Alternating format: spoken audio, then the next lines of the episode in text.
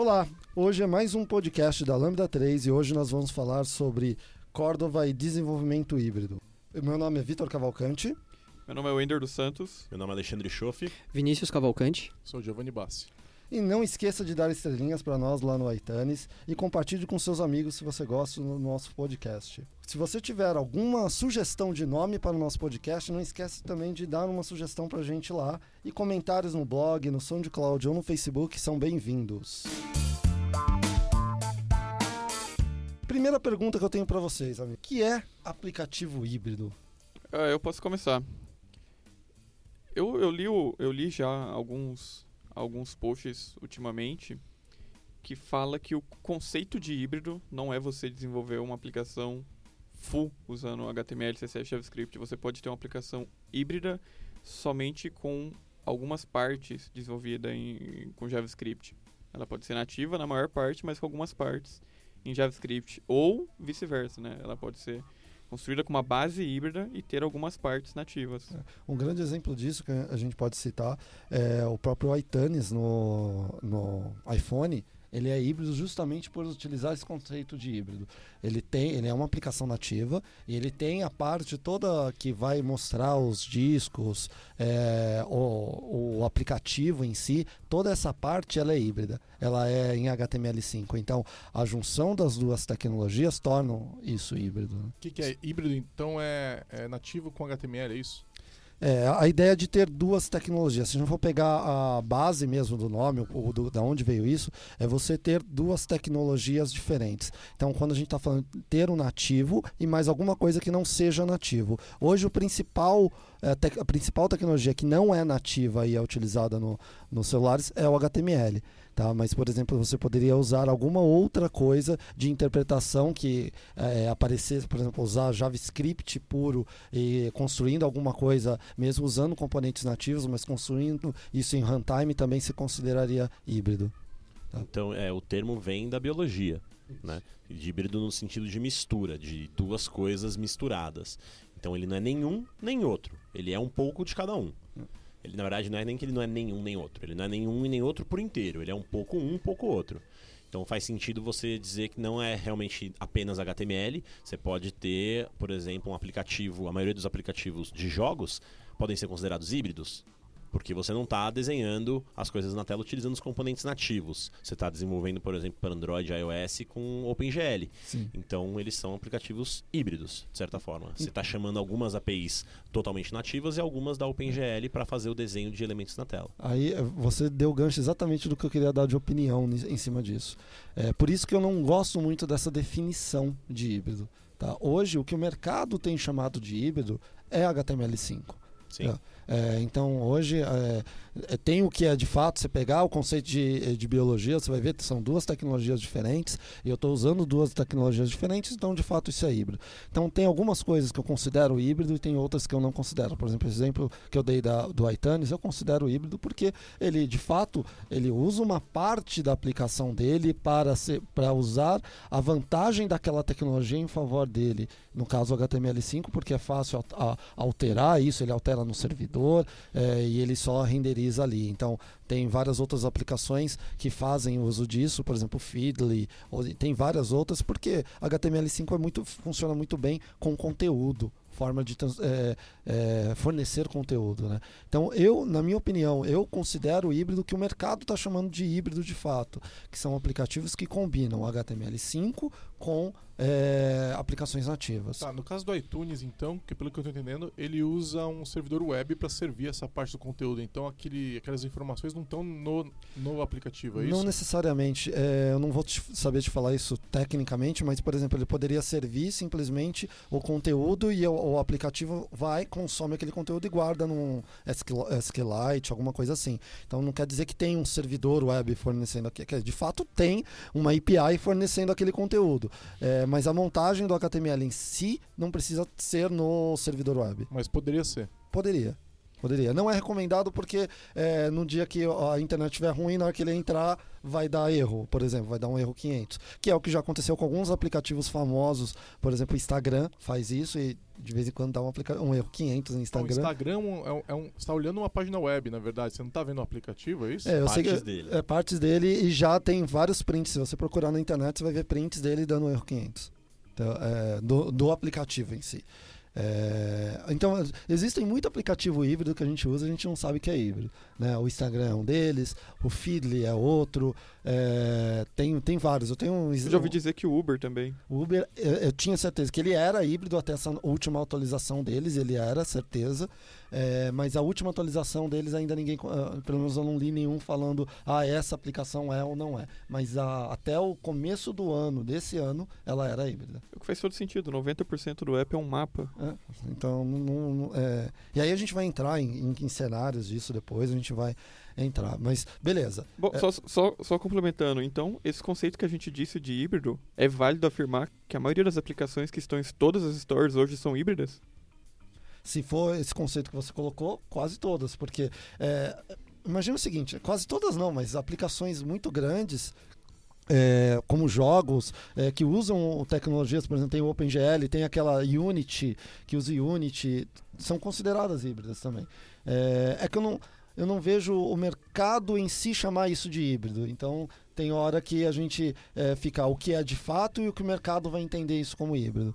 Então é, hoje o mercado entende como híbrido as tecnologias feitas em HTML5. É o que eu tenho visto, pelo menos em todas as conferências que eu tenho assistido e tenho ido. Eu vejo eles falando, ah, vamos mostrar aplicativo híbrido e mostra coisa com HTML5. É, é, aplicativo híbrido é, é todo lugar, é praticamente sinônimo de aplicativo HTML e JavaScript, que praticamente é sinônimo de Cordova. Hoje em dia é, mas eu acho que isso tem uma chance muito grande de mudar em pouco tempo. Não pouco não, mas tem alguns outros frameworks é, aparecendo e começando a fazer barulho. É, mas ó, muitos deles também usam são em cima de Cordova, né? Mas, ah, por exemplo, a gente também tem a, a- os que são baseados. Putz, o nome daquele que é feito é Native Script. Native Script, tem um, é um deles. Que não é, Que que, não é que gera código É, nativo. que- mas tem. ah, Mas, Mas ele tem uma execução de JavaScript, né? A execução de JavaScript Ele tem ela, uma engine ela- de é, JavaScript Ele dentro, tem o não V8 necessariamente- rodando ali por trás. Pois é, Exato, mas a então. UI não é. A UI, ela, É. a UI é nativa, mas, UI é o, nativa. É, mas o, o- a execução do código é JavaScript interno, então acho que a gente pode considerar isso híbrido, né? Então você vai considerar Xamarin híbrido também? Porque ele roda em cima de um .NET dentro do... Eles Não, não, mas o, o código que tá lá não é. na- O Xamarin não gera um nativo? geram nativa Ele parte de gera interface. nativo, mas as SDKs que você está utilizando para UI são as nativas, só que você tem o .NET Framework rodando em cima. Isso. Então, por exemplo, um app quando ele está rodando para Android, você tem a JVM e você tem o Mono rodando também. É. Você tem outro framework, da mesma forma que você tem o V8. É a mesma ideia do V8. Então, é, se a gente for, é, é aí que entra a, a, É a bagunça. interpretativo, É, né? Porque você vai falar, isso seria híbrido na primeira interpretação. Então a gente está caminhando para que, pra que fique cada vez mais junta a questão de é, desenvolvimento nativo, desenvolvimento nativo com desenvolvimento, é, enfim, JavaScript, HTML Sim, e é, afins. Tá, para ficar cada vez mais junto, porque nem sempre, um Xamarin e outras tecnologias chegando, é, sempre tem mais coisa junto com o nativo. Sim, Sim. ele vai ter que porque ele tem que criar uma camada de abstração de qualquer forma. Essa camada de abstração é o que torna a, a coisa mais fácil, vamos dizer. A gente, quando a gente fala que eu tenho que desenvolver um aplicativo para Windows Phone, para iPhone e para Android, eu- se eu não criar uma camada de abstração, certo? Eu vou ter que fazer me- eh, coisas diferentes. Entendeu? Sim. Então, a aí a questão é como essa camada de abstração ela vai estar mais longe ou mais próxima do desenvolvedor, certo? Ela vai estar mais perto do hardware do, do celular ou vai estar mais próxima do desenvolvedor? Quanto mais próximo do desenvolvedor, maior essa camada é. É, eu acho que essa analogia que a gente tem que fazer, e aí eu acho que é, a gente tem. do- eu, eu gosto de comparar, para mim, no meu mundo, eu sei que existem mais, mas para mim hoje são três opções que existem é, de desenvolvimento mobile. Eu considero essas três. Mobile nativo. Mobile, ah, mobile, em geral. mobile em geral. Então, E é, quais são elas? para mim seria o nativo de fato. Então, você é, iria lá e desenvolve, de- desenvolveria para cada plataforma separadamente. E tem o Xamarin, certo? e tecnologias parecidas com o Xamarin, que eh, ele está ali, no- saiu do nativo, mas criou uma camada mais leve ali na frente, certo? E aí tem o Xamarin Forms, que é um pouco mais pra- próximo do desenvolvedor, né? Porque você de fato faz uma coisa só e roda nos três. É, e você tem um aplicativo híbrido é, com HTML5, Cordova, a Ionic, todos esses caras é, que são baseados no, no Apache Cordova, é, que estão bem longe do, do device, mas conseguem usar a maior parte das coisas que o device fornece. Certo? Essas três, eu entendo que elas atendem públicos diferentes. E o PhoneGap? PhoneGap ele é Cordova. O PhoneGap é o é, vamos lá, o PhoneGap foi o primeiro cara que foi criado, certo? Pela uma empresa, se não me engano, Nitobi, o nome da empresa, num, num hackathon parece que os caras fizeram lá, ó, legal, fizemos isso. É, aí saiu como PhoneGap, o Adobe comprou esse cara, fez o, o PhoneGap bombar tudo e simplesmente distribuiu como Cordova. Deu para Apache com o nome de Cordova. E eles continuaram tendo a versão deles, que é o PhoneGap ainda lá, e eles fazem serviços lá dentro. Build, toda essa parte de, eh, de serviços que eles podem fazer, empacotamento, eles fazem através de serviços. Eh, o PhoneGap continua existindo, mas o Cordova é a, a versão open source do, do.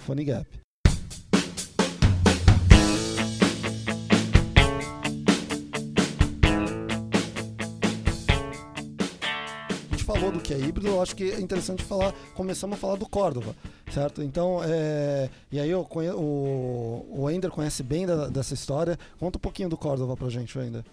É basicamente o que você falou. O, o Cordova foi criado por uma, uma empresa chamada Nitobi. Hoje essa empresa não existe mais porque ela foi adquirida pela Adobe alguns anos atrás.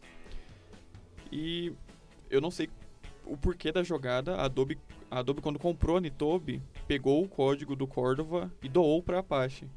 É, o Cordova não se chamava Cordova, chamava PhoneGap.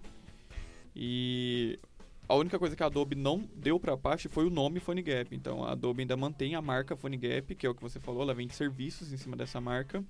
Só que o Cordova, de fato, hoje ele é open source e mantido pela Apache. Isso, ela tá na Apache Foundation, tem uma licença lá super permissiva do que você pode fazer com eles. Tanto que grande parte dos frameworks, se você procurar, é, os frameworks que são a Teleri que usa o Cordova por trás, a, a IBM tem, aqui, tem o dela lá, esqueci o nome do dela. Mobile First. é, Mobile First também é, usa o Cordova por trás, porque ele é uma plataforma muito boa e ainda a- a- eles têm um cuidado muito grande com o que eles estão colocando lá e tem uma comunidade muito ativa. E é, uma das minhas, eu já, até falei isso em outros casts. É um do principal motivo que eu vejo que a, a Adobe fez isso, basicamente porque ela viu que ela não conseguiria fazer o que o, o Cordova está fazendo hoje ela sozinha. Então, ela pegou e falou: "Eu vou literalmente pedir ajuda da comunidade. O único jeito de eu pedir ajuda da comunidade é dando isso para eles. Então ela apostou no negócio e é, eu acredito que ela esteja ganhando dinheiro, não tanto quanto ela achou que ela ia ganhar, mas eu acho que ela está feliz com o resultado que ela está tendo, porque realmente é, ela dominou uma grande fatia do mercado, com o Cordova dominou uma grande fatia do mercado.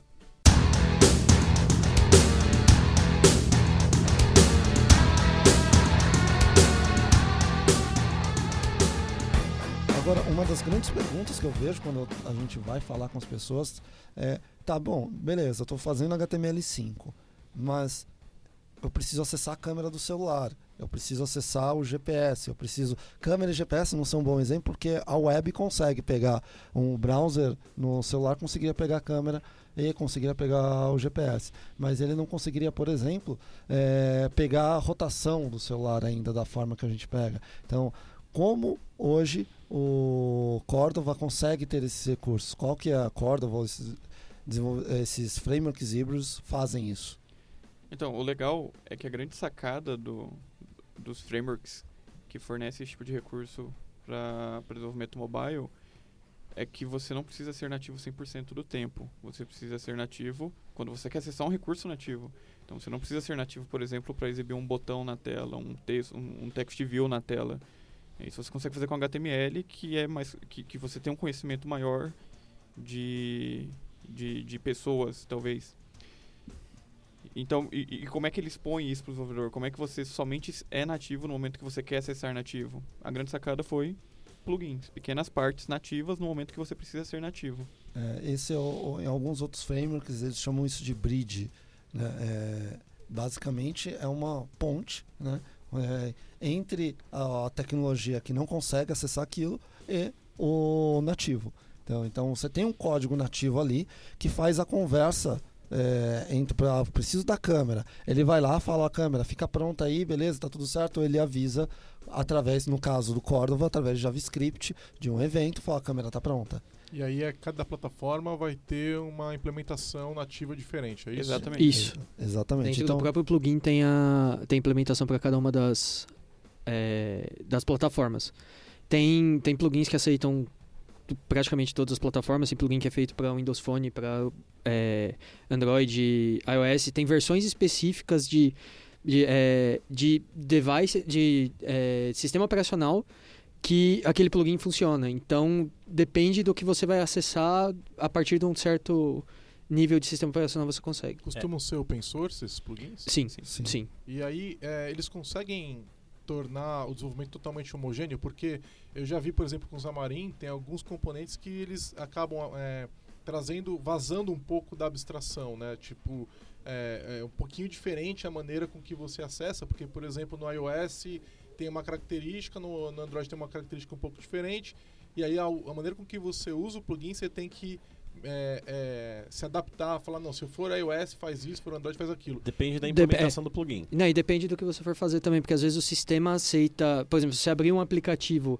a partir do seu aplicativo, é, o iOS ele aceita um, uma, uma string com nome X e o Android com nome Y. Então você tem que passar no, quando você for chamar o plugin conforme a. Então você tem que ainda fazer um if ali dentro tentar- Dependendo do- tentar Não existe mágica. É, não existe mágica. Você sempre vai ter que conhecer um pouquinho da plataforma nativa para desenvolver para a plataforma. Não existe uma abstração mágica, um botãozinho mágico que você clica que porta o seu aplicativo Agora, magicamente para outras plataformas. Pegando isso que você falou, é, vocês se veem caindo em. é, buscando informação de, é, de- das plataformas nativas quando vocês estão desenvolvendo com Cordova. Então, por exemplo, putz, eu quero fazer tal coisa, eu acabo tendo que olhar algum código em Objective-C ou um código em Java para entender como é que isso é feito. Com e qualquer aí plataforma. depois poder precisar olhar e passar, putz, em Cordova, então eu vou ter que fazer desse jeito aqui, porque na nativa é desse jeito. Vocês, vocês caem nesse tipo. Eu, eu, eu, eu, com os amarinhos eu já caí com isso várias vezes. Agora, eu imagino que com Cordova é bem menos, né? Eu acho que é menos. O, o discorda, mas para mim é a mesma coisa. Eu acho que, eu, que eu, eu meio que eu não sou um programador Xamarin, é, mas eu acompanho o pessoal aqui fazendo. Eu vejo é, mais vezes vocês vendo coisa de é, do device em si. Entendeu? Quando é, eu estou fazendo um aplicativo do Cordova, eu tipo é mu- muito menos. é. geralmente eu estou me preocupado em 95, 97% do tempo no design do aplicativo. É, é muito pouco que eu penso ali naquele. Ah, qual- quando eu vou tratar com hardware só. Isso acaba sendo poucas vezes. No aplicativo você vai, ah, vou pegar a câmera, é, vou pegar tal coisa. Naquela hora você pode até parar para pensar, mas a maioria dos plugins que eu utilizei. É, eu mu- muito pouco. Essas diferenças É, que o. Vini falou. Porque você tem que ah nesse eu- e o próprio plugin geralmente descreve isso. Ó no caso do Android você tem que passar o subtítulo do, da mensagem porque ele também vai aparecer lá na notificação isso. No iPhone não tem isso então você não passa. Então, esse tipo de coisa. Geralmente o plugin mesmo abstrai essa parte de, é, de ver código nativo. Não É. que não seja bom dar uma olhada, mas no geral. É, Não, o que eles fazem é aqui, muito- a- o payload de informações que você vai passar para ele lá, o JSON, ele já tem até as coisas meio que, ah, passa essa propriedade para o Android e essa propriedade para o iPhone. Então, ele trata dessa diferença. Geralmente, os plugins que eu peguei já fazem esse tipo de Eu coisa. imagino também porque JavaScript é uma linguagem dinâmica, É. né? Então, de repente, se você passar coisa demais, ele poderia simplesmente ignorar, Ignorar. aquela informação, né? É, Sim. assim, a grande diferença é que no Xamarin o aplicativo é nativo em termos da tela. A tela é nativa. Então, às vezes, você tem que tratar alguma coisa a mais, exatamente porque você está fazendo mais coisa Exato, específica mas na é, plataforma. é esse o ponto, porque eu vejo, ah, você toda hora, ah, vou colocar um list view, É, esse list view ele é nativo. Ah, vou colocar um, um- qualquer componente de tela é nativo, então ele pode isso ter sem ser o propriedades. Xamarin Forms, É isso. mas quando você está usando o Xamarin Forms, você tem uma camada de abstração a, A mais, mais. que entra como se fosse o HTML e o CSS aí. E E não o JavaScript. Na, É. Quando vocês estão no dia a dia da app, então, é, vamos lá, que a gente não está acessando câmera. Eu imagino que esses- até esses casos mais comuns, câmera, etc., deve ser muito. Já, já deve estar bastante estável, né? Mas vamos lá, no dia a dia de desenvolvimento, você basicamente, eu imagino que você nem pensa nisso, né? Você simplesmente faz a app e É. as coisas simplesmente funcionam do jeito que elas deveriam funcionar. Aí É. de vez em quando você vai ter que fazer um. Putz, quero mandar uma, um- alguma coisa no- via uma impressora Bluetooth. Pronto. Aí a gente vai ter que ir atrás e pensar Sim, como é que sim, resolve sim. isso. Eu Então- acho que esse negócio de, de ter que mexer com, com código nativo mesmo desenvolvendo híbrido, acho que depende muito do background de quem está desenvolvendo a aplicação. Por exemplo, o Shof tem um background muito grande de desenvolvimento mobile. Então ele realmente quer saber o que está acontecendo por trás. E ele quer que as views sejam nativas. Então ele bate o olho naquela tela, vê um site e, e- e acha estranho. Para quem vem de background web, tá tudo normal. Eu tô mexendo com JavaScript, tá funcionando, tá saindo um app. E no meu caso, eu quero saber somente o suficiente para que eu consiga resolver meus problemas no dia a dia. Por exemplo, deu um problema num plugin, eu consigo ir lá ver o código para ver se está com algum bug. Ou deu problema de alguma passagem de parâmetro, eu consigo entrar, sei lá, no, no, no ou no Android Manifest e ver o, se o parâmetro realmente está entrando lá. Sim, faz todo sentido. Você tem uma camada de abstração a mais. que é a tela, que é o, o DOM. É. Você está mexendo com o DOM. Então, como você está mexendo com o DOM, você tem essa camada de abstração, acabou. Você não tem que se preocupar realmente com o, o Recycler View do Android. Você nunca vai ter que usar um Recycler View do Android usando Cordova. Eu lembro da gente ter uma discussão no começo aí, do, quando o desenvolvimento mobile começou a ficar bem pesado, de cada plataforma querer que as suas apps tenham cara de apps dessa plataforma. Sim. né? Eu lembro da Microsoft lançando, lançou, né, está público lá, todo um design guidelines, a Apple também, todo Todos assim, os três têm. Android- Não, tem, tem lá As o... coisas são um pouco mais livres no Android, né? Na verdade, o- Não teoricamente não. É, porque ele tem lá o. Qual que é o nome dele? Material O Material Design. que é bem definido e eu, eu Mas acho um dos surgiu melhores. Depois, isso surgiu depois, Ah, sim, né? sim, surgiu sim. bem depois, Sim. né? A gente, desde do começo, a Microsoft colocou lá o design guidelines dela, né? E concordo que depois aí o Ah. Google foi atrás e fez isso também. Mas é, quando a gente faz uma aplicação Cordova, ela tem cara de uma aplicação... Ela não é necessariamente nativa. Calma, deixa eu terminar. Tá. É porque vocês precisam Deixa ver a nossa cara. Que lá Deixa eu fala terminar isso. minha pergunta, né? É, e aí houve toda uma discussão do tipo, a minha aplicação, ela é a minha aplicação, ela não é a sua plataforma. Então, você pega, por exemplo, o Untapped, que é uma aplicação, é, é Cordova o Untapped, né? Sim. É, você pega o Untapped, ele, em qualquer plataforma que você abrir, ele tem cara de Untapped. Ele não tem cara de iOS, ele não tem cara de Windows Phone, ele não tem cara de Android, ele tem cara de Untapped. E, e os caras começaram a responder para as grandes empresas do tipo, não, não vou fazer dos- com a sua cara, eu vou fazer com a minha cara. A minha marca é mais importante que a tua. E aí eu acho que tem uma grande vantagem de fazer isso com com Cordova, porque fica muito fácil fazer isso. Mas você perde essa questão do nativo, da, do view nativo. É, vocês veem eh, acontecendo esse debate da view nativa versus a minha app? A- a- as empresas elas, elas falam, "Bom, eu prefiro Cordova porque ela vai me dar isso, ou, ela, ou é, quando ela quer isso, ela vai pro Cordova, é, ou, ela, ou ela acaba indo fazendo com Xamarin, ou nativo mesmo, e não dá, acaba não dando mais trabalho. É, como é que funciona essa questão dessa view nativa? É, eu vejo o seguinte, hoje a maioria das empresas, é, não é a maioria, a gente tem cenários bem diferentes disso. A gente vai entrar então já nos cenários e a gente vai conversar um pouco sobre isso. É, se você vai para empresas grandes, é, que essa aplicação vai ser utilizada internamente, é, que tem uma área de marketing já que comanda tudo, a parte do site. A nossa experiência aqui na Lambda é que esse tipo de empresa vai falar que eu quero o meu, a minha cara, independente do, é, do device que ele vai usar, da plataforma que ele vai usar. É, a gente já tem várias aplicações que a gente desenvolveu aqui exatamente nesse sentido. O cara manda pra gente o desenho, é assim. E aí vem ou com cara de Android ou com cara de iPhone. E ó, se vira para fazer nos outros. Para fazer esse tipo de coisa, por exemplo, é, com uma plataforma nativa, é, tipo, é, se dá um tiro no pé. Já é, já é um pouco mais difícil você fazer na nativa, porque tem co- todas as coisas que você tem que se preocupar.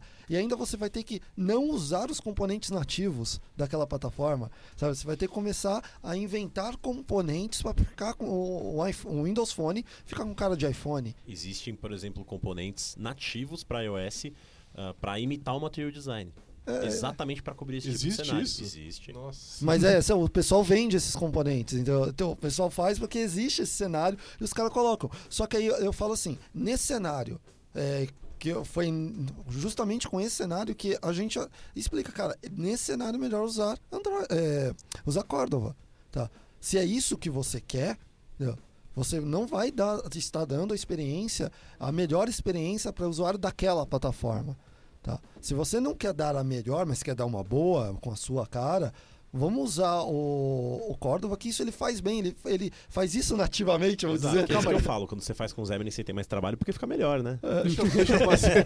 Lá vem o chofe. Deixa eu fazer uma follow-up question aqui então.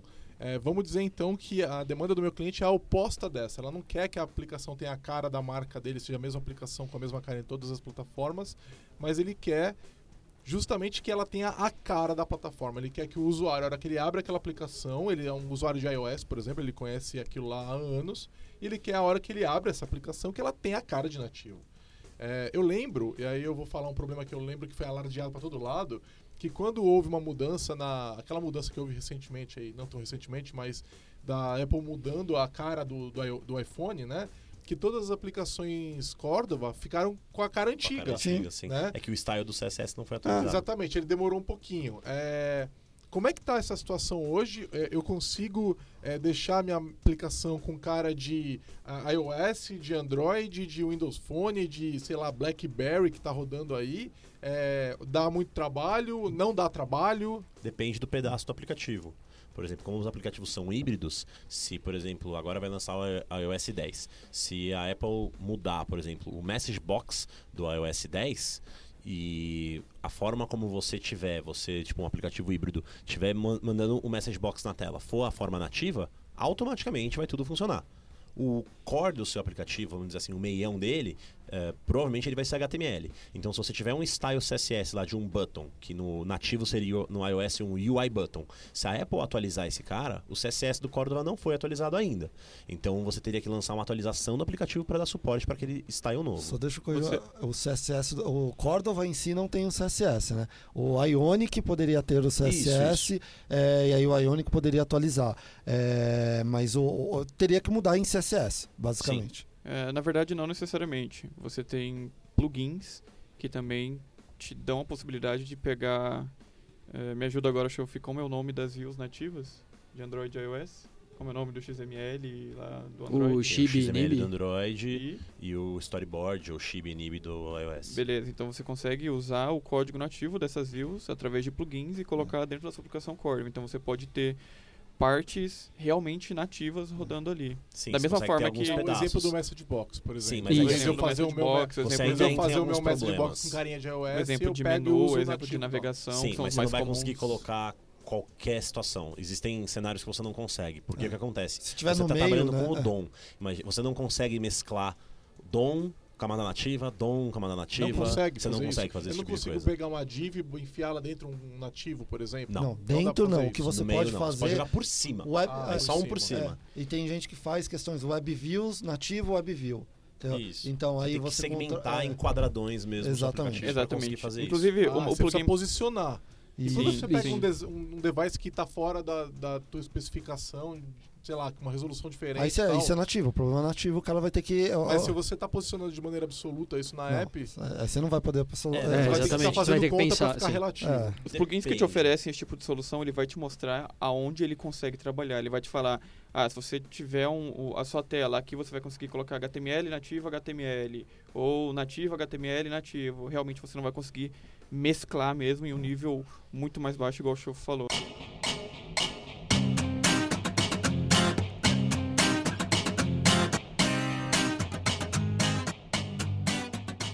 Tá, eu vou levantar uma pro Chopp cortar, então você não responde, tá? é... O Chopp não pode responder essa, eu já sei a resposta Ok. dele. É, isso, nesse me conter. cenário, onde tá dando. Você quer fazer essas coisas, acaba não valendo a pena simplesmente não fazer com Cordova e ir direto pra uma coisa que tem uma view nativa. É, é lógico que o Chopp vai responder sim, por isso que eu não quero que ele responda. Mas assim, é, chega num ponto onde dá, tá dando tanto trabalho que você vira e fala, putz, eu acho que de repente eu escolhi a, a tecnologia errada, ou você fala, meu, não, isso aqui é dá esses problemas, mas a gente já sabe resolver e, e a gente é, é, não é uma coisa que dói tanto a ponto de eu falar, não, eu acho que realmente não valeu a pena. Então, acho que, eu acho que depende do seu do background de desenvolvimento do time. Por exemplo, ah, beleza, o cliente quer views nativas. É, o meu time de desenvolvimento conhece C Sharp ou conhece JavaScript? Beleza, conhece C Sharp. Cara, vai pra Xamarin. Ah, meu time conhece JavaScript. Você tem soluções em JavaScript que também te oferecem a solução de te dar views nativas para cada plataforma. E Hoje, na minha opinião, os mais famosos são React Native e NativeScript. É, então aí depende do, do background de conhecimento do seu time. E eu vejo também outra coisa. É, eu acho que o cenário desse que quando você tem um time interno de desenvolvimento é justamente essa pergunta. Porque você não vai, é, você não vai mudar o conhecimento do time interno é, num piscar Mas de eu posso trocar o fornecedor. Exato, esse é o ponto. Quando você não, não tem um desenvolvimento interno e está indo atrás, aí a resposta para mim é simples. Não, não faz é híbrido nesse sentido. Entendeu? Se você vai buscar um fornecedor é, em que você quer exatamente isso, vai buscar um fornecedor de Xamarin. Entendeu? Vai buscar um fornecedor que saiba fazer Xamarin ou saiba fazer nativo. Entendeu? Porque o seu Vale a problema. pena fazer nativo hoje em dia, hein? nativo mesmo, nativão lá. Se você tem uma equipe, É, aí de novo. economicamente. Vai depender do. Mas aí, de vai novo, depender da sua equipe, não? que o Ender falou. Você Economicamente não é tem, muito mais caro. se é interno desenvolvimento, você já tem uma equipe que Então- trabalha, já tem um produto em desenvolvimento, não faz sentido você Então- migrar para o Xamarin. Então, mas essa que é a questão. Esse cenário, eu concordo. Mas um cenário onde você está adquirindo uma app hoje, nova, você está indo para o mercado comprar uma app, para mim faz mais sentido nesse cenário que o Giovanni colocou e atrás de Xamarin. Provavelmente, de- é, depende do valor do, do fornecedor. Né? É, e Vai lá, atrás o cara de Xamarin, consegue. dependendo de novo, né? sim, é no- o cenário que ele colocou. Eu quero as coisas nativas, entendeu? É, Não, mas assim, olha, vamos lá, vamos um passo pra trás então. É, eu já entendi que. É, Acho que não tem- não concorda, tem mas a uma bala de consegue- prata, é, tudo não, depende. Não, tudo bem, Sim, eu, tô- eu sei que não tem, só quero entender o cenário. Então, já entendi que dá pra fazer views que tem muito cara de nativo com Córdoba. É, o maior problema, pelo que eu entendi, é por causa da pergunta que eu fiz de quando rola um update no sistema operacional. Igual vai sair o iOS 10, talvez ele mude Hum. alguma coisa, você vai ficar um pouco desatualizado. e não é só Será isso. que não é simplesmente, vamos lá, vamos pro cenário onde não é simplesmente mais aceitável entender que a minha app vai ficar desatualizada por uma semana até, ou sei lá quanto tempo hoje em dia a Apple tá levando pra Mas atualizar são uma cenários que você tem que colocar Mas, o seu aplicativo então- híbrido, É. você não vai se preocupar com esse tipo de, de Exato. coisa. Esse tipo de problema app? não, é um esse- problema quando você está é esse desenvolvendo o ponto que eu aplicativo quero chegar. Mas- De repente simplesmente não faz tanta diferença. É que, na, na verdade, esse tipo de cenário você consegue validar antes. Porque para desenvolvedores, as empresas soltam versões de sistemas operacionais antes do que para clientes. Então você consegue validar se o seu app vai continuar Também funcionando. tem isso, tá no Aí Ou seja, o 5 pessoal do Córdoba 10. pode até, que trabalha com esses, esses controles todos, pode acabar liberando É. o update do CSS junto com esse Exato. Exato. Sim, Mas E aí eu posso já preparar minha app para atender isso Sim. daí já Uhum. antes. Sim. é, e quando ela atualizar, a pessoa atualizar o SEO, ela vai, é, já vai Detectar, carregar a app já sim, pronta, sim. já, já Exatamente. Exatamente. Então não é um problema. Tá, mas então, pra É um mim esse menor, não é é um um problema problema. bem É. Mas É um pra mim, bem menor. É, é, pra mim ainda, esse não é um problema. O problema é justamente deixar ele com a cara do, do, do nativo daquilo. Fazer o CSS de fato ficar com aquela Não é cara. a gente que faz. Não necessariamente, não é todos. A gente não tem ainda frameworks mágicos é, que fazem exatamente ficar exatamente com a mesma cara em todas as plataformas. Tá? Os CSS que são feitos, geralmente se você pegar um Ionic, eles cobrem é, duas plataformas bem, que no caso é o Android e o iPhone, e não é full. Você tem algumas coisas que você olha lá que você fala, ele ainda não ficou bom no Android, ele não ficou bom no iOS, tá? Isso ainda não é uma coisa de, eu não tenho ainda uma, é, como eu faria no, no Forms, eu coloco lá os botões e fica igualzinho o, o nativo. Não, porque você pode até colocar o seu CSS e conflitar com o CSS é, que está lá dentro. É, de uma forma geral, eles resolvem o problema. Mas, Mas não é é, no ponto. No, quando rola quando fica muito específico, aí. Ou seja, também quando a gente chegar e falar, meu, eu quero atender o BlackBerry, ferrou, né?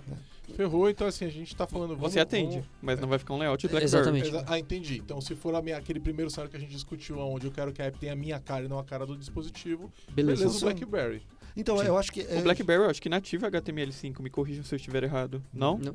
Ah, beleza.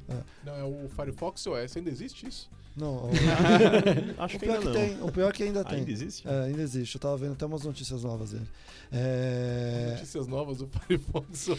Cara, eu, sinceramente eu gostei bastante. Eu, eu fiz uns testes nele, eu tinha gostado bastante, porque, cara, no- quando eu consegui mudar o relógio dele, o relógio nativo dele com CSS, eu falei, caramba, muito foda isso.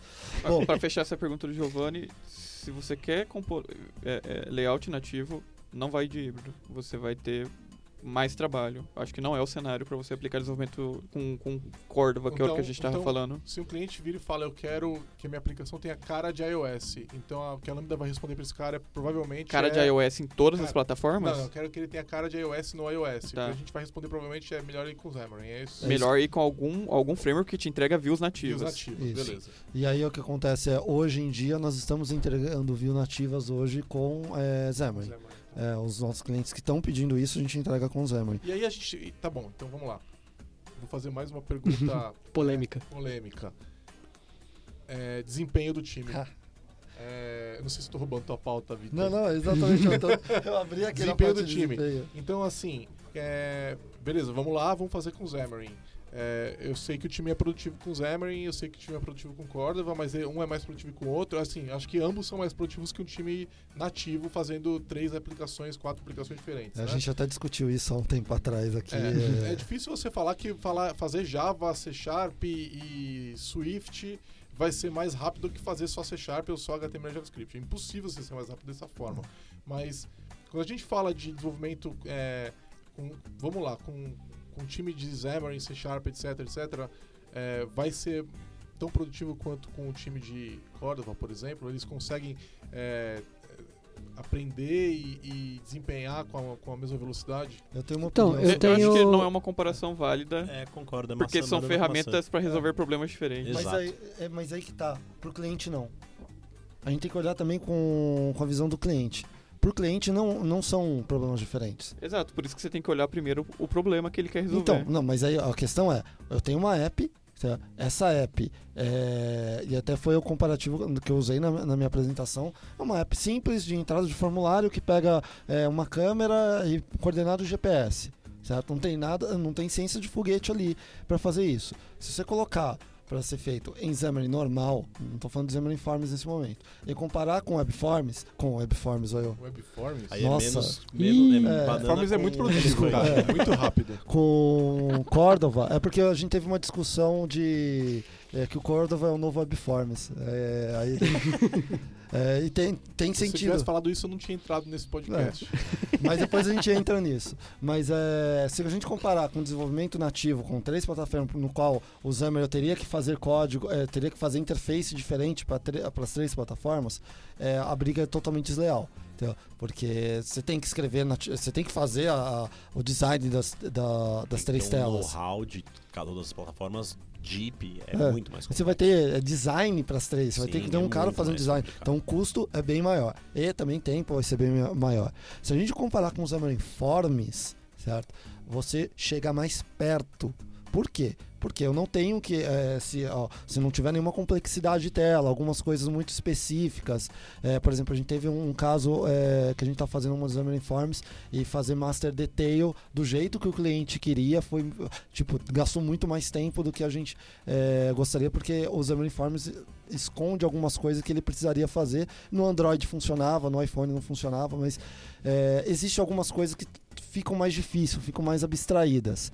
É, e aí você gasta mais tempo para resolver esses problemas. Mas o Xamarin Forms chega muito mais próximo do Cordova nesse sentido.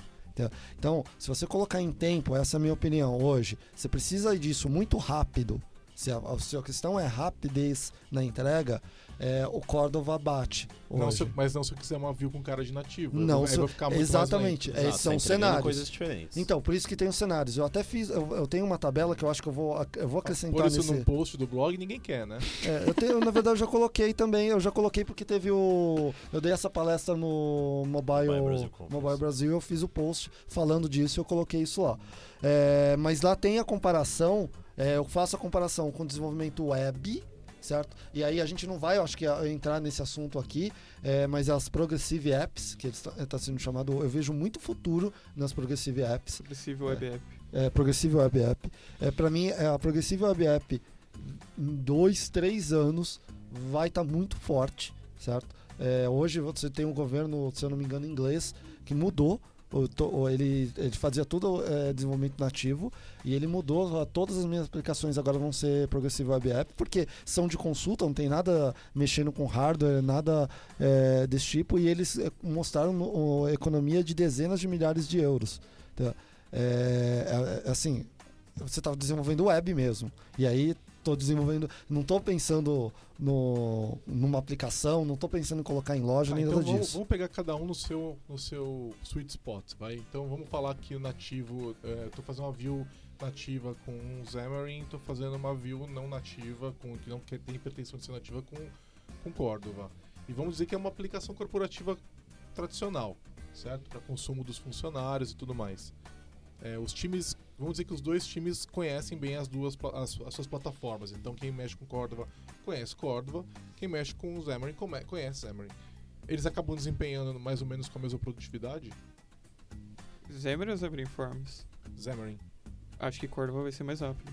Com certeza. Com certeza, pra mim assim, vai ser muito mais rápido. Mas uh, você tem que desenhar três vezes a tela, você tem que uh, design de três plataformas diferentes, eh, você vai ter que testar nativamente cada coisa. Cara, não, não tem testar, como. Testar você vai ter que testar na Não, é, mas, é também. mas é diferente, cara. Você vai ter que, por exemplo, de fato, é, desenvolver. Ah, não, agora tem o esquema de desenvolver no Windows e, E por testar que, direto por que, no que Mac. Cordova é mais rápido?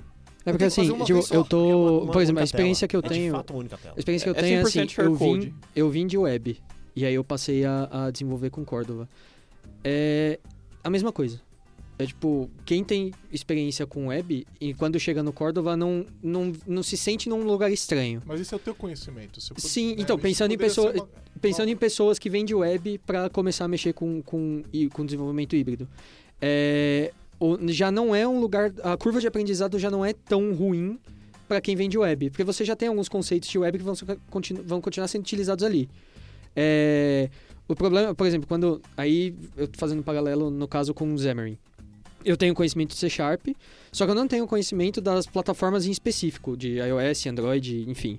Então, essa curva de aprendizado eu vou ter que ter, porque eu vou ter que saber pelo menos o que está acontecendo ali atrás, porque caso tenha algum problema, eu tenho que saber resolver. Tem algumas coisas, você falou algumas vezes de contexto corporativo. É, eu já identifiquei algumas coisas, assim, nessa nossa experiência aqui da Lambda, de algumas coisas que esse contexto corporativo gosta. né? Eu vou citar algumas coisas e aí vocês vão ver se vocês concordam comigo. Primeiro é, ele sempre tem alguma necessidade muito específica. Certo? Então, ah, eu preciso coletar informações de é, força de vendas em algum lugar. Ah, eu preciso pegar, é, tirar uma foto de alguma ocorrência que está acontecendo. Então, geralmente eles não conseguem comprar isso como um produto. Então, por isso o desenvolvimento. É, uma outra característica, ele tem controle total sobre o público que ele vai atender. São funcionários dele, certo? Então, geralmente ele sabe que device vai rodar. Se a gente está falando em empresas grandes, o cara tem até uma, é, uma MDM, né, o Mobile Device Manager, é, que, no qual eles é, jogam pro, pro dispositivo. Tem cenários que sim, tem cenários que não. Você tá falando de cenários onde o não, eu- Cordova... eu tô falando do corpora o que é um contexto corporativo Ah, geralmente tem. entendi, entendi. É, time to market, isso geralmente é, é igual para todos, mas no corporativo geralmente é um pouco maior, porque você está num budget de alguém e alguém precisa mostrar que aquele budget está virando alguma coisa, né? É, baixo custo, manutenabilidade, ele tem que ter. é, ele vai passar geralmente isso para uma equipe interna para cuidar. É, e aí, principal é interface respeitando a marca, que é o que você já falou. Então, esses geralmente são cenários que a gente tem encontrado nos clientes corporativos. Eles Cliente corporativo para app corporativo. isso, né? para app corporativo. Então, eles estão comprando para utilizar de- internamente. E nesse cenário, é o que eu vejo como grande foco do Cordova. O Cordova, pra- é, é- é um, ele foi feito, para mim, assim, ele foi feito para isso. Ele vai ser utilizado, não que ele não faça outras coisas, mas esse cenário foi desenhado exatamente para ele. Cara, não tem como competir, na minha opinião, com outros frameworks, é, o que eu falo híbridos, Cordova, esse tipo de coisa, Ionic. Esses caras, eles para esse tipo de cenário são imbatíveis. É, você acabou de falar uma, a- as principais diferenças entre business apps e consumer apps, que basicamente é onde você consegue ver é, aonde eu consigo aplicar um, um framework para desenvolvimento de aplicações com HTML, Sim. é, onde o, o, o mercado business está se importando mais com o, o baixo custo e a rápida entrega, a, rap, o- a rápida entrega do mercado daquele produto, diferente de do, do, do público que consome apps, consumer apps, onde eles aguentam esperar um pouco mais para o lançamento, eles conseguem pagar por aquele app, mas eles esperam, eh, eles esperam que eles tenham a melhor experiência possível eh, navegando naquele app. Isso mesmo, é essa, é essa a ideia. Pra mim, eu acho que nesse cenário é muito difícil. Aí o Chof tá querendo falar ali que eu tô vendo. Tem que- um cenáriozinho, né? Lembra? Certos clientes que já abordaram a gente falando, poxa, eu quero fazer um aplicativo com o Xamarin. É. E tem que ter a mesma cara em todas as É, plataformas. então, a gente tá.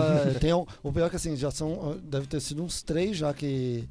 Que chegaram nisso e falaram, não, eu quero todo esse cenário aqui de cliente corporativo, mas agora a Microsoft comprou a Xamarin e eu quero Xamarin. E eu tenho a licença desse negócio, eu É. tenho suporte, eu quero um Xamarin, mas eu quero a mesma cara. Ferrou, né? É. Aí você chega lá e abre um WebView que- no Xamarin. Exato, é, exato. Não, você tem que ensinar não o sei se você lembra, o que, que é a coisa É. certa de É, fazer. você faz um fazer. É, a gente tá fazendo isso com esses, com esses clientes, é, dois deles já, tipo, beleza, façam é, com a cara nativa do, é, do E é um negócio device. legal, fica bom. Fica, fica. Né? Depois que a gente começa a mostrar pro cliente, ele abre mão dessa.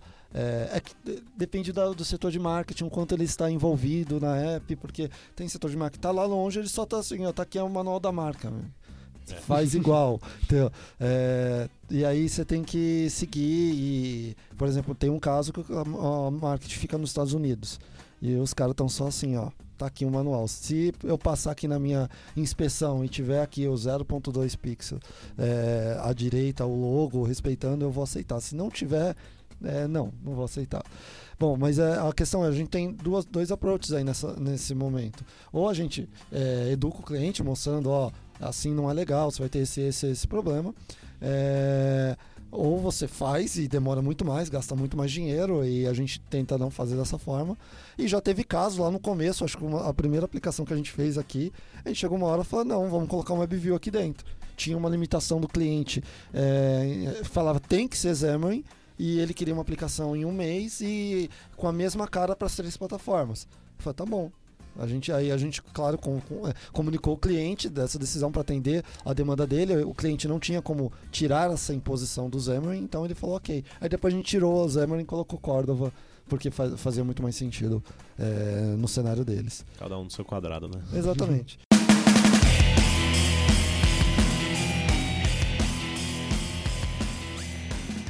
falou de algumas plataformas, agora quais são as plataformas que os, o Cordova consegue atender hoje? Né? É, a gente já citou algumas, mas acho que é interessante todos. Por exemplo, o que, que eu preciso ter no computador, o que, que eu preciso, é, qual celulares e qual celulares, computadores eu consigo atender. É, pelo menos as, as três principais você vai conseguir: Android, iOS Windows Phone. Claro que você vai encontrar, na minha visão, bastante obstáculos se você quiser plugins muito específicos quando se fala de Windows Phone. E você consegue atender várias outras plataformas menores, como a, a que a gente disse alguns minutos atrás, Firefox OS. E você consegue resolver Windows, Mac e, e, e Linux. Você ainda precisa do SDK nativo de cada plataforma que você vai entregar a sua aplicação. É, isso é importante. É, é importante porque lá atrás, voltando ao conceito de híbrido que a gente explicou, você vai desenvolver HTML, mas em algum momento que você ainda vai ter que em algum momento você vai ter que acessar um recurso nativo que você vai precisar de código nativo. É, vai ser transparente para você como desenvolvedor, mas aquele código vai estar ali, então você precisa do SDK de cada Você precisa plataforma. conhecer os manifestos dos aplicativos. É. Poxa, eu preciso acessar a câmera. No Android, você precisa habilitar o, o manifesto de O acesso à plugin faz isso para você. Em 100% dos casos? Eu nunca tive um problema de ter que ir lá e mudar. É. Os plugins Agora, costuma, ele, é, costuma antes fazer na isso no versão manifesto. 4, ele não era tão esperto. Qual é a versão atual? É, seis, seis. Tipo, já tá faz tempo, a É. quatro. Na 4, é, a gente tinha vários problemas. Eu, eu, se olhar, porque o, o, a gente teve problema junto lá no, na comigo, lá sim, de, sim. de ficar olhando. Tá, já que vocês estão falando de plataforma, né? Então, só para entender, as restrições que a gente tem no desenvolvimento nativo, a gente vai ter também no, no Cordova. Por exemplo, eu preciso de um Windows se eu quiser fazer um Windows Phone, eu preciso de um Mac se eu quiser fazer iPhone- iOS, e Android roda em qualquer É. lugar. Sim, sim, é. Isso vai precisar. Você resumiu bem a, a coisa, Sim. exatamente isso. É, teoricamente, você pode usar algum serviço de nuvem para fazer o build para isso. Eu não recomendo porque você precisa testar. Então, você está desenvolvendo E principalmente em iOS, você é. precisa Eu vejo testar no pessoal- device. Vejo o pessoal aqui desenvolvendo com o Chrome aberto lá e Então- faz, faz a aplicação inteira assim. Sim, mas Sim, você a maior faz, parte mas tem uma hora que você vai precisar testar no device para ver como que isso tá. E aí você não qual, tem qual é uma. a frequência da necessidade disso? Assim? Na verdade, é lógico, extremamente É não recomendável você fazer todo o desenvolvimento sem colocar no celular para testar. Você pode ter, tipo, vários problemas se você for Tá, deixar. mas assim, no, no ciclo de desenvolvimento de uma feature qualquer, eu posso fazer todo o desenvolvimento olhando pro browser. eu acho que se for layout, perto do sim. perto do final, eu pego e jogo no, no, no. É que pode olho. chegar lá, você pode encontrar talvez uma lentidão extrema na feature É. que você estava Ou desenvolvendo. então pode acontecer inconsistência entre os. Tá, lentidão é um problema com Isso. Cordova. É uma boa pergunta que você fez agora, mas antes de chegar, né, eu vou responder essa, mas antes eu quero chegar na sua pergunta anterior. É, eu, exemplos do que a gente já teve aqui. Desenvolvendo a aplicação toda, eu estava com Mac, então desenvolvia toda a, desenvolvi toda a feature, e era uma feature grande, é, no Android e no iOS. Testei, estava testando nos dois, porque eu, como eu estava no, no, no Mac, eu não conseguia testar no Windows Phone. Ah, beleza, terminei. Ok, fui lá para o Windows Phone, é, pu- publiquei, na hora que eu fui testar, estava, não dava para usar. Não dava. Entendeu? Tava absurdamente lento é, e não era culpa do IE, dessa vez não. Então, É culpa do Edge? então na, na época ainda era o IE, porque era o Windows o 8. 8, o- Não era culpa do Edge? Hã? Mesmo? Não Quem era, era culpa- culpa? Desculpa, não era culpa do IE? Não, não era, porque ah, a questão era o jeito que estava sendo feito, ah, o- do jeito que eu estava adicionando os eventos, ele estava eh, acumulando. No Chrome, isso não ficava tão perceptível. Mas depois, quando eu vi no, no Windows Phone, e isso ficou muito perceptível, né? ficou muito lento, eu fui procurar, fui procurar, aí vi que eu realmente não estava eh, desligando vários eventos que eu estava colocando, e eu precisava desligar esses eventos. Eu coloquei. E, e desenvolver para mobile você sempre precisa testar no device. Sempre. É, Eu, é, a minha, eu quero entender É uma premissa. qual frequência, entendeu? É, pelo menos eu acho que por feature. é, por feature é uma boa. É, Por- é, eu acho que por feature é uma boa. Você tem que é, parar, mas você tem que ter o cuidado e ter isso em mente, que você pode chegar no final da feature e não tá no final. Tá, beleza. Então a gente costuma ter builds nightly que vão rodar o seu app no, no Xamarin Test Isso, Cloud. E você já pode colocar o Windows Phone lá Marinho usar. Test. Cloud testa a aplicação feita com Cordova também. Sim. Sim. Qual que é aplicação? Qual que é Sim. aplicação? Tá, e o que, que vocês usam pra desenvolver? É, porque o, o Vitor tá no Mac, né? Não quis uma máquina de desenvolvimento, ele quis um Mac. O- eu imagino que deve ter gente com Linux, deve ter gente com Windows. É, o- vocês usam o que pra desenvolver? Usa Sublime, usa Visual Studio Code, usa Visual Studio, Eu uso usa o Visual Studio Atom? Code. É, eu fico intercalando entre Visual Studio Code e Sublime. Eu trabalhei com uma pessoa, o Leandro, que já fez outros podcasts aqui. Ele trabalhava no Linux, um, em um projeto que eu estava com ele, ele usava Sublime também. Eu já, o último que eu desenvolvi, eu ficava no VI, que era na época que eu tava falando, vou aprender VI aqui. Eu aprendi, mas eu já desaprendi tudo de novo. É, porque aí eu parei de usar, eu fui entrar outro dia, salvar, beleza. Ainda consigo, mas não, não, não peguei Parei a proficiência. drogas, é. Não, Quando não, eu assim, saio não daqui. Cara, assim. eu te falo uma coisa. É, quando eu comecei a ficar proficiente no negócio, tava bom. Tava bom. Eu tava Sim, conseguindo. uns dois anos depois? Não, cara, até uns três meses depois. É um investimento alto. Já É, esqueceu tudo. O pior é que eu fiquei, eu fiquei seis meses sem, sem codar no VI e aí eh, meio que apaga um pouco. Você tem que. eh, depois você pega pra eficiência, mas, Mas esse e podcast. Studio? Porque eu sei que a Microsoft tem uma plataforma lá, como é que eles chamam? É a... Taco. Apache Tools for, Taco É. A Tools. parte do... É isso, Tools exatamente. for Apache Cordova. É, é produtivo, é legal, não é legal? Ele é legal, por isso- tem um- uma coisa que eu acho muito foda nele, é a- porque basicamente é um CLI, né? é, que você roda no Mac, porque é feito em Node. Você tem, é, você tem a essa base parte. do, do Cordova é Node. É, e o, o taco é em Node também. Entendeu? Sim. É, então você, por exemplo, adiciona a plataforma, tem uma. Eu não lembro o nome do comando exatamente, mas você está no, no Mac, acabei de instalar o Mac.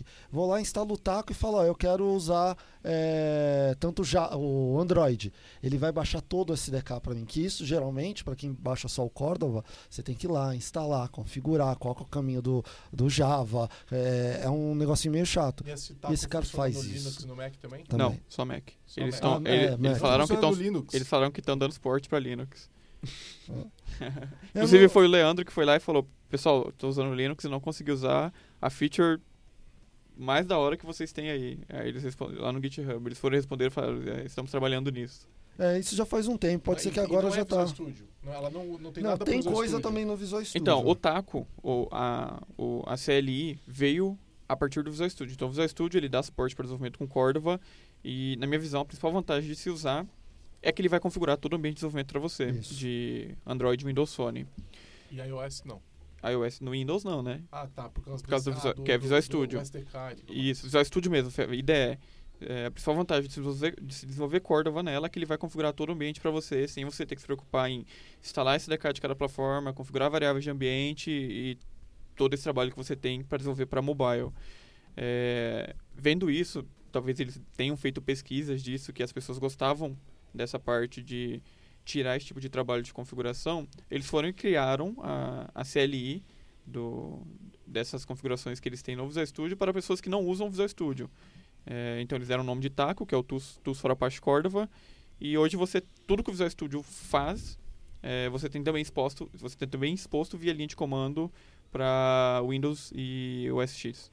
E, e realmente, como o Victor falou, é bem, é, ajuda bastante. Você simplesmente executar um comando e ele configurar para você o, o ambiente de desenvolvimento. Já está funcionando para Linux. Eu Já acabei tá? de olhar aqui, ele já já está funcionando para Linux também.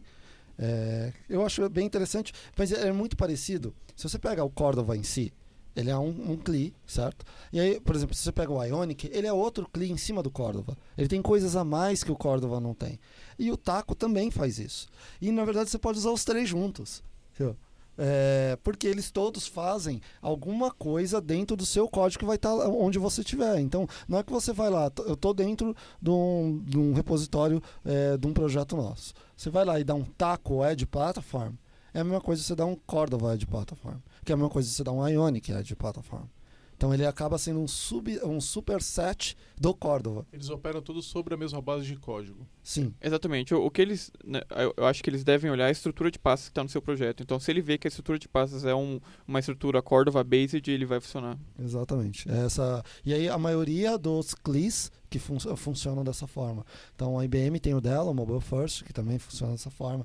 Acabam tendo. E vocês ficam na linha de comando o tempo todo?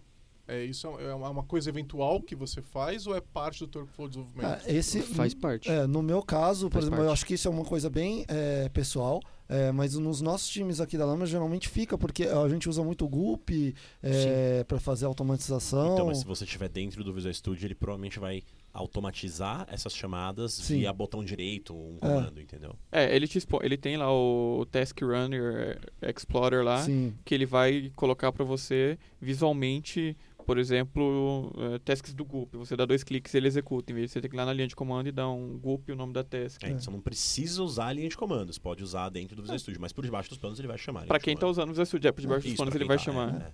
mas o que eu E- tenho visto, a maioria do pessoal tem usado a linha de comando aqui.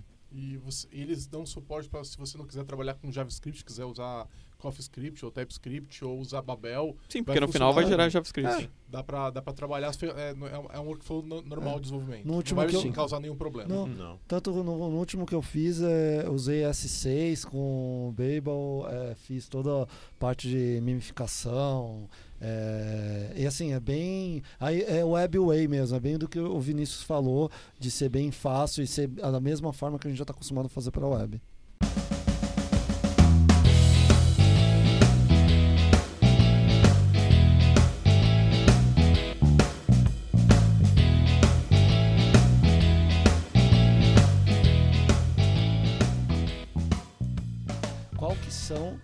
As, as principais limitações que a gente enxerga aí no, no Cordova? Acho que a gente poderia. é, vou começar com, com o Chof. Ah, a gente já falou. ter vários. Termina É. comigo. Não, não, é que o Chof já tem vários. Pode ser que na hora que ele A gente termina. começa a gente e termina com o É. show. Não, assim, as limitações são, são poucas, tá? Vocês têm que lembrar que como você está desenvolvendo e o fluxo de desenvolvimento é o mesmo de um aplicativo web, você, a boa parte do seu código, 99,9% do seu código é JavaScript. E como você está rodando dentro do contexto do JavaScript, em cima de uma engine de execução de JavaScript, você está limitada, você está limitado o seu código, a execução do seu código no sandbox de um browser, certo? E basicamente são essas as limitações. Não são grandes limitações, tá? Então é exatamente aquilo que a gente tinha comentado. Sempre que você precisar fazer acesso a algum recurso específico de hardware, câmera, acelerômetro, GPS, você não vai utilizar as APIs do JavaScript para isso. Você vai utilizar um plugin que vai te dar acesso para isso. Se o browser tiver já uma API ah, que já te dá acesso a isso, maravilha, perfeito. Se não, não, não tem o que fazer. O, na prática, o que, que eu já tive de problema? É você precisar, por exemplo, fazer SSL pinning. Tá? Que é uma validação de segurança que às vezes é necessária. Você não quer, eh, você quer evitar um ataque de man in the middle.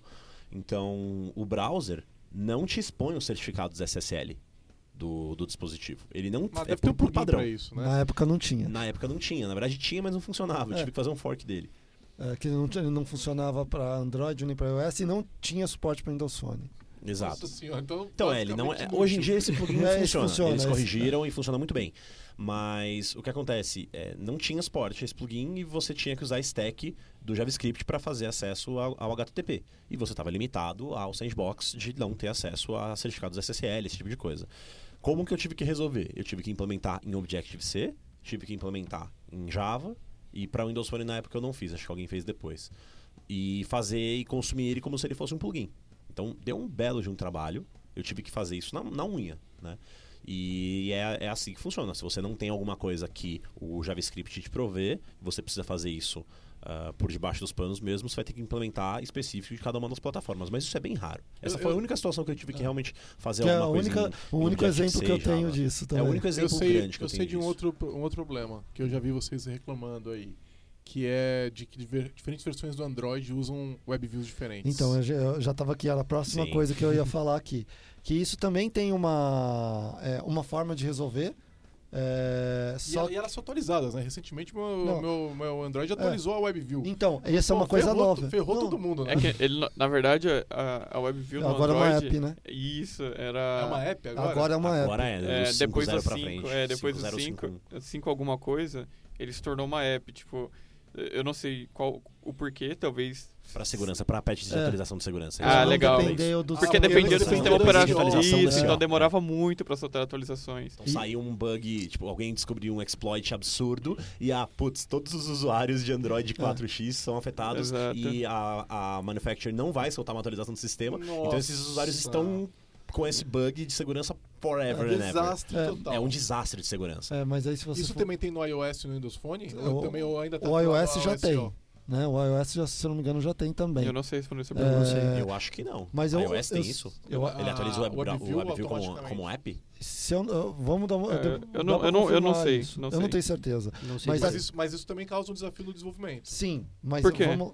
Porque você tem num determinado Android, você tem uma WebView baseada em browser X e no outro tem no browser Y. Esse é um problema muito grande. É, Tá. Tanto é que você tem algumas soluções pra tentar resolver isso, mas aí você tem que colocar na balança.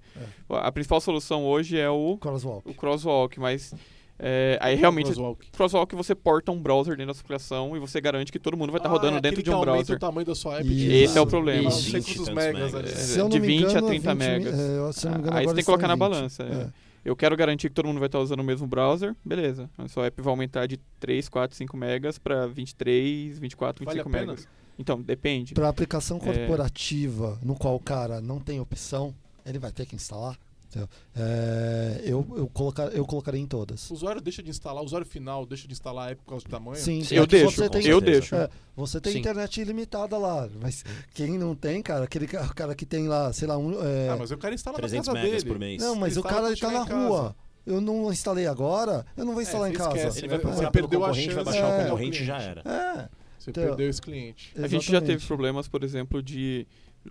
é, como é JavaScript, máscara funcionar em um celular que tinha um devido Hum. browser e não funcionar em outro dispositivo porque a fabricante desenvolve o próprio browser e Sim, lá porque era era um interpretado Samsung diferente. Um É, subset do porque ele era uma aplicação, um CSS, vai, device. Samsung. Também, também, porque um browser vai implementar o CSS, a, a, a interpretação do, do CSS, o JavaScript de um jeito, e o outro vai implementar de outro. Então, pode ser que algumas coisas funcionem em um, não funcione tão É, como então é esperado no coisas que A eu outro. sempre WebView, então, comento. não é do Google, é a web no Android. A WebView é, pode ser do fabricante do celular. Então, ele vai falar é qual vai ser o. WebView que vai subir. absurdo. Então, isso é Não, para versões antigas do sistema, É. sim. No caso da Samsung, antes do 4, não, no 4 eu acho que inclusive, ele tem aquele browser chamado Internet. Né? Sim, sim. É, aquilo é uma merda. São- Ainda tem, na verdade. Não, mas aquilo no 4, na versão 4, É aquela WebView É, que ele usa. é aquela WebView que ele usa. E, meu, é assim. Não tem um monte de implementações de várias coisas. Aí então, eu- você não consegue usar. Aí você passa a ter limitações, por exemplo, de CSS3. Tem coisas que não pode Flexbox, usar. por é, exemplo. É. E, e Assim, mas muita, é uma dá coisa muito problema que as pessoas têm que notar. Não é porque você é um desenvolvedor HTML que, putz, magicamente baixei o código e sou um desenvolvedor Assim, é. mobile. Não, não é assim. É que você, você- tem uma curva de aprendizado. É que eu não sei, eu não sei o porquê o desenvolvedor talvez acha que seja diferente, mas você também tem esses problemas na web. Sim, Sim. de portar Sim. para browsers diferentes, Com certeza. versões diferentes. Mas é diferente porque o cara tá vendo uma app. É, Sim, sim. É, Então, que você tem o problema do app também, da, da plataforma onde, onde aquele app tá. Uhum. Aí eu acho que você meio que assume, você meio que espera uma qualidade melhor, né? Sim, sim. Quando é- você visita um site, você tá às vezes com um browser antigo, você já espera que aquilo não fique tão bom, né? Mas, e, e, e eu- tem outra, é mais fácil atualizar teu browser. Hoje em dia os browsers estão sempre atualizados, Sim. né? Então, até o Edge agora, não tem nenhum browser mainstream hoje que a gente não tem atualização Então, é que você fala hoje, né? Mas dependendo do, do público que está usando o seu aplicativo, pode ser que ele Tem não. o Windows não XP. é, pode ser que ele tenha um bloqueio que ele não pode atualizar o browser dele. É, mas o Windows XP hoje é, sei lá, quase nada mais. Não, né? tudo O bem, mas pode IE6 ser que ele tá no Windows 10. Acabou o IE6. S- p- Vamos, vamos lá, pode ser que ele esteja no Windows 8.1, só que ele não é admin na máquina e não só tem o IE pra ele usar. Principalmente falando em cenários onde o Cordova se encaixa, que é o cenário É corporativo. cenário Mas o corporativo. IE hoje ele tá com auto-update também. No É. 10, não, Não, no, no 8 também. 8.1 não. Não? No 10, não. É, ou seja, é- mas É. então, a gente, bom, enfim, a gente É espera uma qualidade melhor da ele é atualizado com a atualização do sistema operacional. E aí, deixa eu voltar à sua pergunta, que eu, eu pulei ela, e eu acho que agora é a hora de responder. Você perguntou sobre a questão de performance, certo? É, e aí, hoje, se você falar Cordova é mais rápido do que desenvolvimento, é, qualquer é, desenvolvimento nativo, não, não é, e não vai chegar a ser. tá? Porque ele tem uma camada a mais. Basicamente, a mesma coisa de falar, CN Hibernate é, é mais rápido do que acessar direto o DAO. Se for bem feito os dois, o DAO o sempre vai ser mais rápido. Se você ac- acessar o ADO, vai ser sempre mais rápido. Tem uma camada de abstração a mais. Então não tem como chegar lá. Não tem como ser perfeito, não tem como ser é, o supra-sumo. Mas tem como ser bom. entendeu? A questão é que é fácil ser ruim. É bem fácil ser ruim. Mas isso também com aplicativos nativos. Sim, também.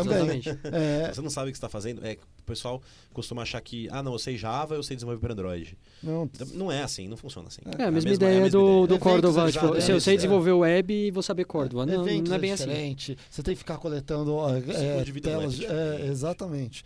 É, só para vocês terem uma ideia, uma das coisas que eu recomendo para melhorar a- a- o o desempenho da aplicação é usa o crosswalk. Por quê? O crosswalk ele é, ele é todo feito pensando que vai rodar é, com performance. Ele é feito pensando em apps. Então, tem várias coisas de otimização que ele é feito ali dentro ele é com base no WebKit é, do Chrome. Então, eu, por exemplo, nunca peguei nenhuma diferença de renderização do Crosswalk para o Cordova até hoje. É, sempre foi é, igual dos dois. É, não tive nada de diferente. O grande problema dele é que ele acrescenta 20 megas. Hoje eu estou acabando de ver aqui no, no, no site deles uma aplicação que tem 175k de HTML e JavaScript, ela vai ter 20 megas depois de empacotada.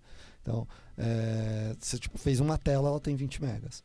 É, Não que você tenha feito duas, ele tem 40. é, não, não, mas se tiver 20 telas, ele vai ter 22 megas. Exato. Entendeu? Então, é, tipo, o grande, o grande problema está ainda no crosswalk.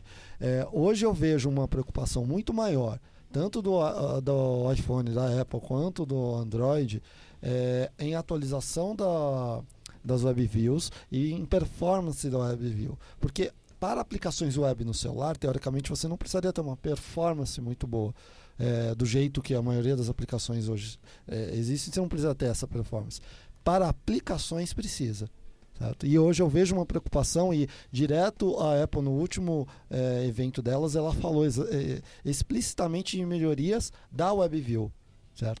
Então, para mim não vejo outro motivo deles citarem isso a não ser incentivar o uso de desse tipo de aplicações, que isso só é utilizado para esse tipo de aplicações. Certo? Então eu estou vendo hoje, diferente do que eu vinha, eh, eh, do que a gente via antes, que antes a Apple e a Android não gostavam de WebViews, né? Tipo, WebViews sai daqui, chegou até banir eh, aplicativos eh, híbridos, e hoje eu vejo um caminho oposto. Pô, vem para cá porque eu, não- eu quero ter você aqui na minha- no meu ecossistema. O importante é a Store. É, é, o- o- É porque eu tenho um motivo para isso. É porque quando você faz um aplicativo híbrido, você perde a principal vantagem, sendo você a Apple, por exemplo, você perde a tua principal vantagem, que é o número de apps que você tem. É. Então, quando Você o produtor começa- de app faz lá uma app híbrida, isso significa que ela vai estar em qualquer store que já exista hoje ou que vai existir amanhã, né? Então, se amanhã eu tenho aparece um concorrente de peso, É, ele já, Apple aquela app já vai 90% do diretamente pra mercado, Isso ainda faz sentido. Agora que ela não tem.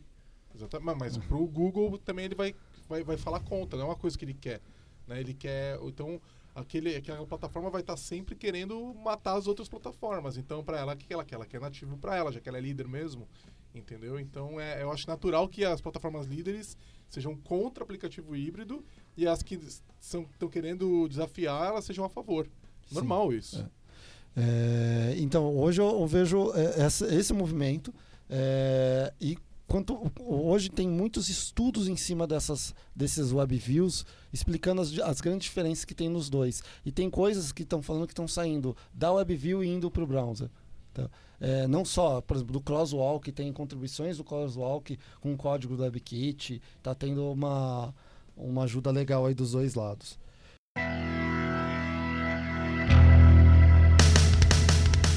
Minhas considerações finais. Córdoba é da hora, mano. Vamos pra lá, vamos fazer. Você é feliz é desenvolvendo com Córdoba? Cara, eu sou bem feliz. Primeiro, eu adoro desenvolver web. Adoro. É, Mas não é web, cara. Cara, mas foi calma, deixa eu terminar. Não é- deixa não eu é web. Eu adoro desenvolver web, certo? Quando eh, eu gosto dos dis- dispositivos de mobile, eu já tive vários. eh, eu gosto de, eh, de atender público. E como faz muito tempo que a gente não a gente atende muito mercado corporativo, eu não atendo geralmente sites. É, eu, que eu tenho, gosto de eu fazer. tenho uma pergunta Tá. que a gente já não fez, já então. Dá pra fazer um ALM decente com Córdoba? Ah, hoje dá, dá. dá sim. Hoje Dá dá. sim. Fazer teste na- no servidor? É, traduz ALM pra quem não é do mundo Microsoft. Não, ALM não. A ALM surgiu com a Borland, cara. É, Mas eu não vejo o termo ALM em outras comunidades. é Application Lifecycle Management. Fazer o ciclo de desenvolvimento da aplicação é, desde o do começo da concepção até a entrega final. É, dá pra gente pegar e, vamos lá, fazer build, integração contínua, teste, continuous delivery. E fácil, Ele- hein? Entregar na app, então eu consigo fazer assim, ó. O gestor é, de negócio a- Aprova. aprova uma release e ela vai parar na Apple Store. Por exemplo, Consegue. fazer isso Sim, tudo. sim. Sim. Eu Vocês tenho alguns fazem pontos isso? contras, mas é por causa. Não é por, por ser Córdoba, é por não ser compilado. Aí é, é questão minha. Por exemplo, se você não tem testes, você não consegue garantir que muita coisa vai funcionar no Córdoba. Você tem que ter teste. Tem que ter Uhum. Você teste. tem que ter teste. Isso é bom. Tá. E isso é bom. Sim, isso é bom. Isso é bom. É, então, sim, no começo, o Ender eu acho que participou bastante das minhas dores iniciais com LM é, e aplicativos híbridos, porque era uma dor, uma- literalmente uma dor, porque os, é, você tinha que subir uma máquina virtual. é, se você quiser fazer tudo na mão, ainda você tem. Mas, por exemplo, agora com o Xamarin Test Cloud, que a gente testa é, funcionalmente lá no Xamarin Test Cloud.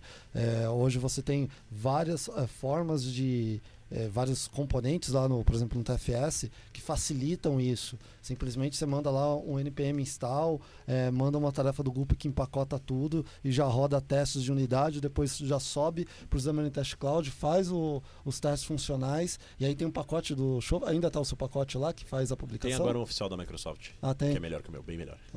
Que aí já faz a publicação tanto na Play Store quanto na, Ah, eu lembro na quando o Store. desenvolveu esse negócio que ele dava pulos de.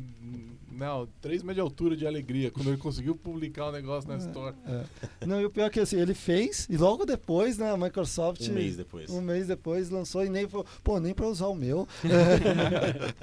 Nem pra dar estrelinha, nem pra dar estrelinha lá, né? É, é, é, essa parada que o Victor falou é muito, é muito legal porque quando a gente começou a desenvolver aplicações com Cordova e a gente sabia, ah, amanhã a gente vai ter um deploy e vai ter que fazer compilação pra, pra iOS. Cara, eu É, não o queria vir pro escritório no outro dia. É. Era um fazer dia aquela parada perdido, né, manualmente. A gente tinha que separar o dia inteiro pra fazer um deploy, porque nunca dava certo de primeira, você tinha é, problemas, como a gente estava com o Mac aqui é, na mão, a gente tinha problemas porque vários times usavam aquele Mac, então você tinha Tinha gente um milhão de o certificado, certificados, um né? milhão de profiles, então você nunca lembrava qual que era, e depois que a gente automatizou isso, acabou. É. A gente, é, é, o, o que a gente demorava para fazer um dia, hoje faz... é, é, só demora o tempo Você de fazer o um upload e o build dos binários. É o E tempo de tomar toma um café e parado, voltar. exato, é o tempo de você tomar um café. É. Você não precisa ficar na máquina fazendo. Exatamente. Você automatiza tudo. E aí, é, cara, Dá era uma dor. fazer o setup desse um- num projeto. A primeira vez, Sim, como é. qualquer coisa que você não É, sabe, qualquer projeto novo vai demandar um setup, mas o de um, um projeto de corda não é perder um dia, complicado. não é complicado. É. É. Mas se você usar. um dia uma pessoa no começo do projeto. Com certeza. É isso. Mas, ó. O taco é, acaba com esse dia. Não, mas assim, cê- é, esse, o setup do projeto para toda essa questão de build, release, etc. Ah, tá, pra fazer É, build. É, é, Ah, leva, sim. toma um dia Um teu, dia, assim, configurando todo esse ambiente Eu já fiquei um sprint fazendo isso. no passado. Mas foi, passado. é isso. É, e, e não ficou bom. os scripts É. na mão. É, puta, eu tinha que subir a máquina virtual na mão, eu tinha que subir um Android num Hyper-V, porque não tinha onde eu, eu fazer isso. Entendeu? Então era, era bem chato de fazer. É, e aí, basicamente, eu pago para alguém fazer. No caso do, é, do Você Xamarin Test falou, Cloud. você falou, eu tinha que fazer um, subir um Android no Hyper-V. Não é diferente do que ele faz, né? Não, mas aí ele faz. isso. Então, é, e assim, mas ele não faz isso no Hyper-V. Ele roda em device real. Essa é a grande vantagem Você tá do falando do Xamarin test cloud. É. Ah, não, beleza. Pensei que tá falando de servidor de build. Mas e É. teste? Até, todos os testes rodam no teste cloud. Os Teste te- de não, teste de aceitação. aceitação. Teste de aceitação. Mas Roda aí no teste cloud. testes rodam no processo de build normal. É, Isso, porque É até- é E de JavaScript. integração. Teste de Ah, então integração também no JavaScript. Xamarin. Isso. Você não tem um teste que não seja JavaScript, só os testes de integração finais. Isso. É, os testes do Xamarin Test Cloud você vai escrever ou em C Sharp ou em Ruby. E teste de unidade, integração você vai escrever com JavaScript. Entendi. É. Vocês usam o que? Mocha? A gente É. usa Jasmine, Jasmine. É. e. Eu já- quando eu fiz, eu o rodei Karma. O Karma, É. é. E aí tem, eu já eh, antes eu tentar, eh, a gente quando tentou fazer de outra forma sem usar o Xamarin Test Cloud, eu usei o Appium e tinha um outro cara que também fazia a interface com o Appium. O Appium é um servidor que roda na sua máquina e você vai passar para ele qual que é o IP da, do Android que você quer fazer a, o, o teste e ele vai fazer a comunicação do Selenium com o, com o Android. Então Era- você usa o Selenium contra o Appium, o Appium bate no Android. Tá, então só antes da gente terminar, tenho mais uma pergunta. A questão de analytics, crash, de report, essas coisas. É, eu sei que quando dá um crash numa app é, Xamarin, a gente tem uma stack lá, eu consigo olhar e tal. Quando dá um crash numa app Cordova, o que acontece? Você tem o log do método JavaScript. Você tem que implementar. Você tem, que- você tem ferramentas que te ajudam, mas você tem que implementar. E como é JavaScript, a maioria das. Como é JavaScript e por trás ele vai rodar alguma coisa nativa, é, talvez o stack trace não seja. Não vai te ajudar tanto, porque ele vai dar o stack trace do que aconteceu na, na parte nativa. É, mas sim, você pelo menos consegue ser avisado em em tempo real que alguma coisa de errado aconteceu. Mas você não consegue saber que foi no método X, por exemplo. Eu acho que Consegue. pe- pe- lendo a. Ele vai te dar o stack trace nativo e você consegue interpretar e saber aonde foi que aconteceu. É, isso sobre Crash. Sobre Analytics, é uma, é uma página web, você consegue usar. É, Ah, qualquer Google ferramenta que Analytics. É, Google usar Analytics Google mesmo você Analytics, consegue. você consegue usar qualquer outra ferramenta de. de Talvez aí a gente esteja até, Analytics. tenha até um ecossistema até maior do que a gente tem em mobile, né? Porque é Mesma JavaScript, coisa. né? Eu acho que é a mesma coisa, porque a Analytics você também tem. A Google Analytics você também tem, tanto para web quanto para no- mobile. Entendi. A diferença é que para implementação de Corda você tem que implementar o SDK Web, não o, o, o de, de plataformas nativas. Mas você também consegue usar é, ferramentas de analytics para mobile que deem suporte para JavaScript, como Rock App, tem um do Twitter agora que eu acabei de esquecer o nome, que eu teve uma Ah, o- palestra O do Twitter, beleza. que eu esqueci o nome. Você lembra, Chofi? Nossa, agora você me pegou. Eu, eu sei que é, é beta, um, tem é um beta. conjunto de ferramentas e o ferramenta de Crash chama Crashlytics. Eu não lembro qual é o nome do conjunto de É o ferramentas. Fabric. Fabric, isso. O conjunto de ferramentas é o Fabric. É. O de Crash É o Crashlytics. é o Crashlytics. Isso.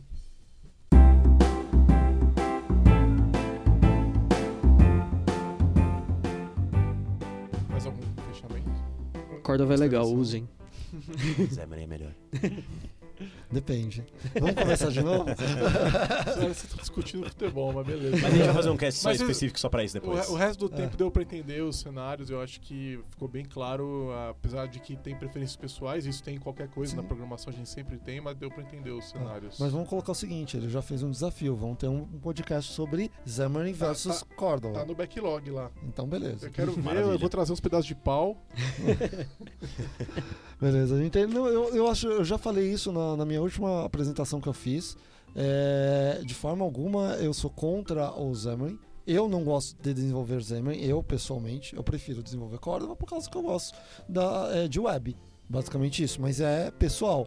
Agora, como opção de desenvolvimento, eu vejo o cenário dele e ele tem dois cenários muito bem definidos ali. Eu vejo onde utilizar e não, não à toa a gente vende isso aqui. entendeu? É, então eu vejo que ele tem a sua função e eu também vejo que o Cordova tem a sua função. Então, é bem dividir os cenários, entender o que cada um foi feito melhor, qual o problema cada um resolve melhor. Legal. É isso aí. Beleza? Valeu, pessoal. Valeu, pessoal. Beleza, tchau, tchau. Até a próxima.